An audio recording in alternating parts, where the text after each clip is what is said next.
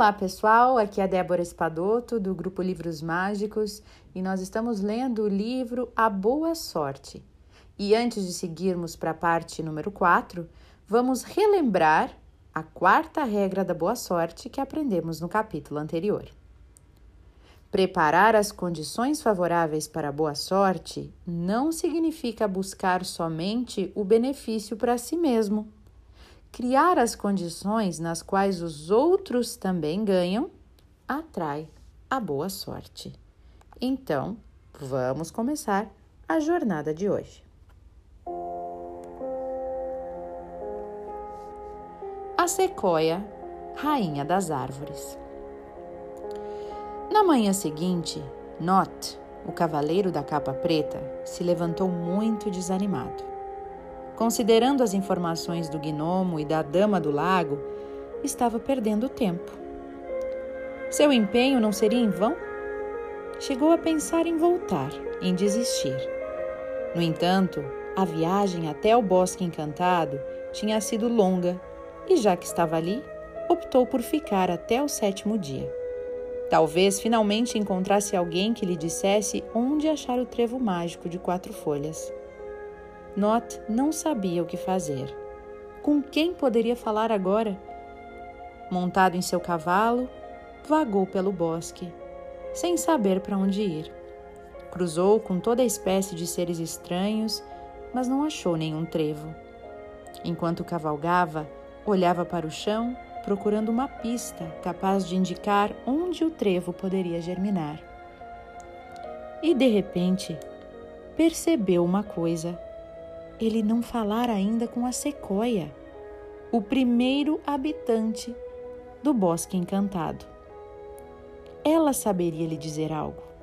Como diziam que a sequoia era a primeira árvore nascida no bosque encantado, ele cavalgou até o centro da mata, onde a encontrou. Not apeou do cavalo e aproximou-se.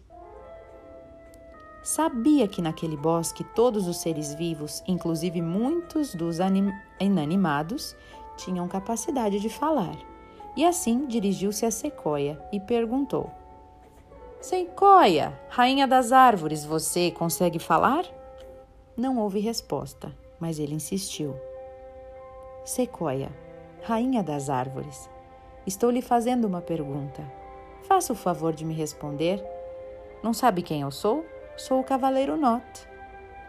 A sequoia começou a se mexer, seu impressionante tronco, e disse ao cavaleiro: Já sei quem você é. Por acaso não sabe que eu conheço cada uma das árvores deste bosque? Não sabe que através de nossas folhas todas estamos em contato físico uma com as outras? As informações correm rapidamente através dos nossos galhos. Faça sua pergunta se quiser, mas depois Vá embora, porque eu estou cansada. Tenho mais de mil anos e falar me cansa. Eu serei breve, disse Not. Soube que é possível que dentro de três noites nasça no Bosque Encantado o trevo mágico de quatro folhas, o trevo da sorte limitada.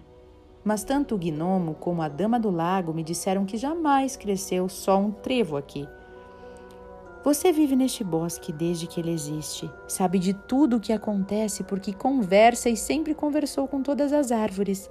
Minha pergunta é muito simples: é verdade que nunca houve um trevo sequer neste bosque? A sequoia levantou um tempo para responder. Passeou por sua memória de mil anos, revendo todos os anos de sua vida, cada um dos mil anéis que formam o interior do seu largo tronco. E isso demorou. Como os minutos iam passando, o cavaleiro Not perdeu a paciência. Vamos! Responda! Eu estou com pressa, ele protestou.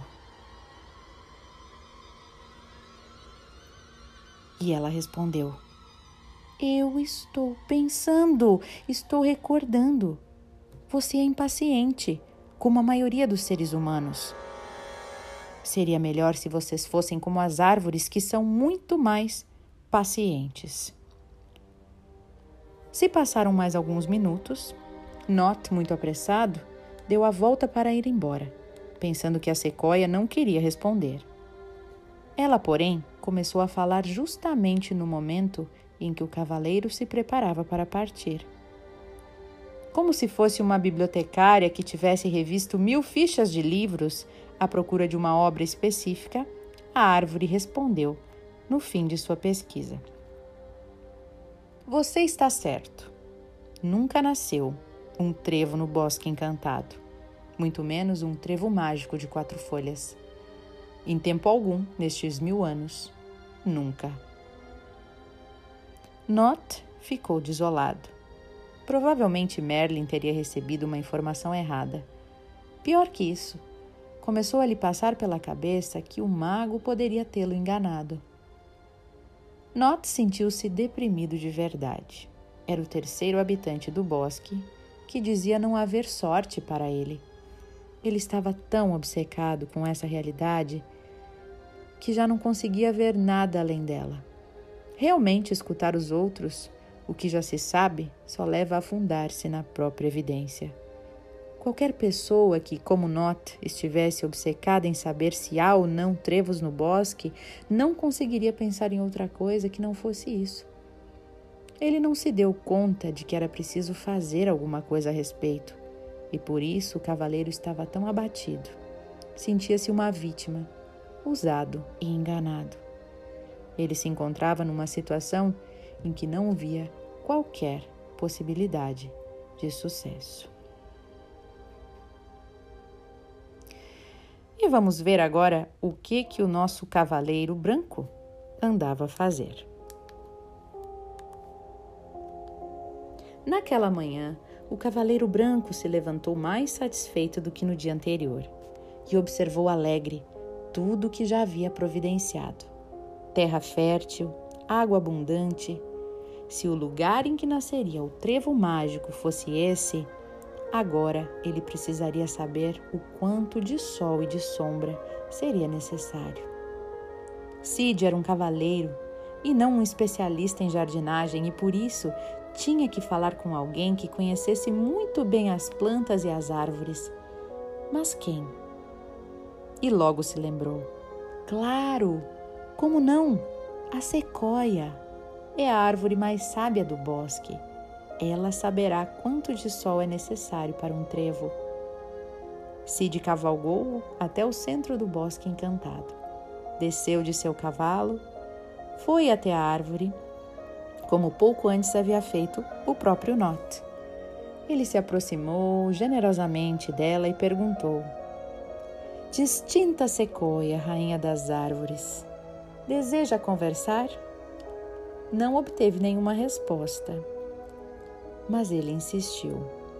Respeitada e venerada Sequoia, rainha das árvores, se não estiver muito cansada, gostaria de lhe fazer uma pergunta. Se você não puder falar agora, voltarei em outro momento. A verdade é que a Sequoia havia decidido não responder a outro arrogante cavalheiro que lhe viesse fazer mais perguntas, mas logo viu que o Cid não era impaciente nem arrogante. Pela amabilidade de suas palavras e o seu respeitoso gesto de inclinar a cabeça e apoiar o joelho no chão, ela deduziu que era uma pessoa distinta. Quando ele já estava indo embora, ela o chamou de volta. É verdade que eu estou cansada. Diga-me, porém, qual a sua pergunta? Obrigada por me responder, Rainha das Árvores. A minha pergunta é muito simples. Quanto de sol é preciso para que um trevo possa crescer, no caso de dispor da terra e da água suficiente? Hum, disse a árvore. Dessa vez, contudo, levou bem menos tempo para se pronunciar, porque conhecia perfeitamente a resposta. Um trevo precisa tanto de sol como de sombra, mas não há um lugar assim por aqui. Como você já deve ter percebido, neste bosque só tem sombra por isso que nunca nasceu nenhum trevo aqui. Essa é a resposta à sua pergunta. Até logo. Mas o cavaleiro Cid não desanimava facilmente. Espere, espere. Só mais uma pergunta, eu lhe imploro. Você que é a rainha das árvores, me permite podar alguns galhos das suas súditas? Tenho sua autorização para fazer isso? E a sequoia respondeu: Minha permissão não é necessária. Você tem apenas que tirar as folhas e os galhos secos. Neste bosque, ninguém jamais trabalhou para manter limpas as copas das árvores. Nossos galhos nunca foram podados. Por isso a luz não penetra aqui. Os moradores deste lugar são preguiçosos e sempre deixam suas obrigações para amanhã. Se você se dedicar apenas um pouquinho a esta tarefa, conseguirá fazer com que haja luz e sombra por igual embaixo de qualquer árvore. Basta retirar as folhas e os galhos secos e não precisa da minha autorização, pois toda árvore que receber essa atenção ficará encantada. Cortar os galhos velhos, livrar-se do que já não serve mais, será sempre um impulso para a vida de cada árvore que existe neste bosque. Concluiu ela, agora com um tom caloroso e amável.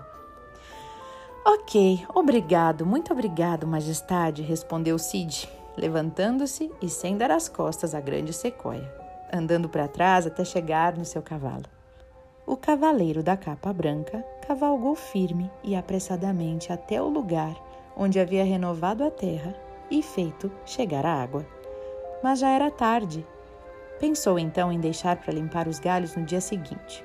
De fato, não lhe restava mais nada para fazer. Já tinha a terra, a água e sabia qual era a quantidade apropriada de sol. Podia agora descansar e dedicar o último dia a podar as árvores. Imediatamente, porém, lembrou-se do que a sequoia lhe dissera: Não deixe para amanhã e também de um conselho que sempre lhe fora útil: haja, não adie.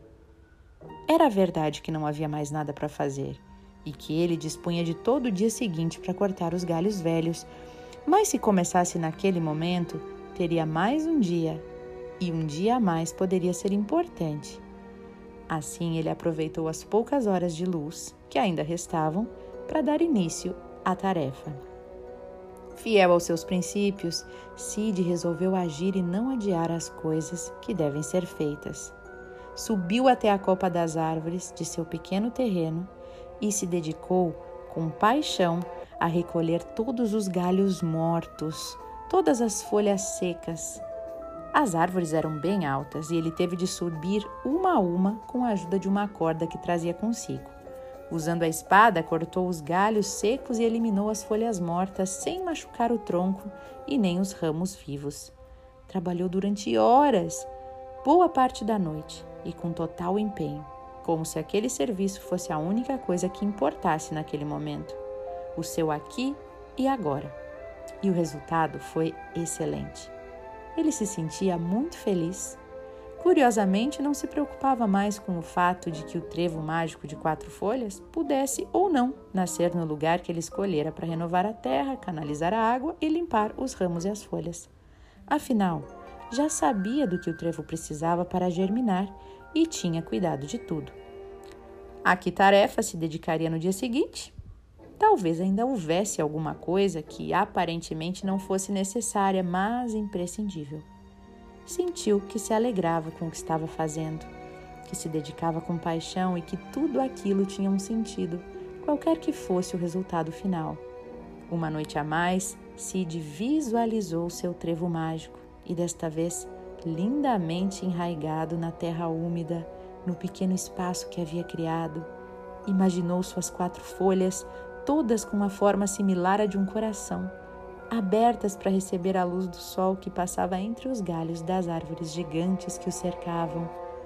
Embora o cavaleiro não soubesse explicar, quanto mais ele sabia como criar as condições para o trevo mágico nascer, menos se preocupava com o fato de ter escolhido corretamente o lugar em que isso se daria. A noite por fim caiu. Agora só restavam mais duas noites.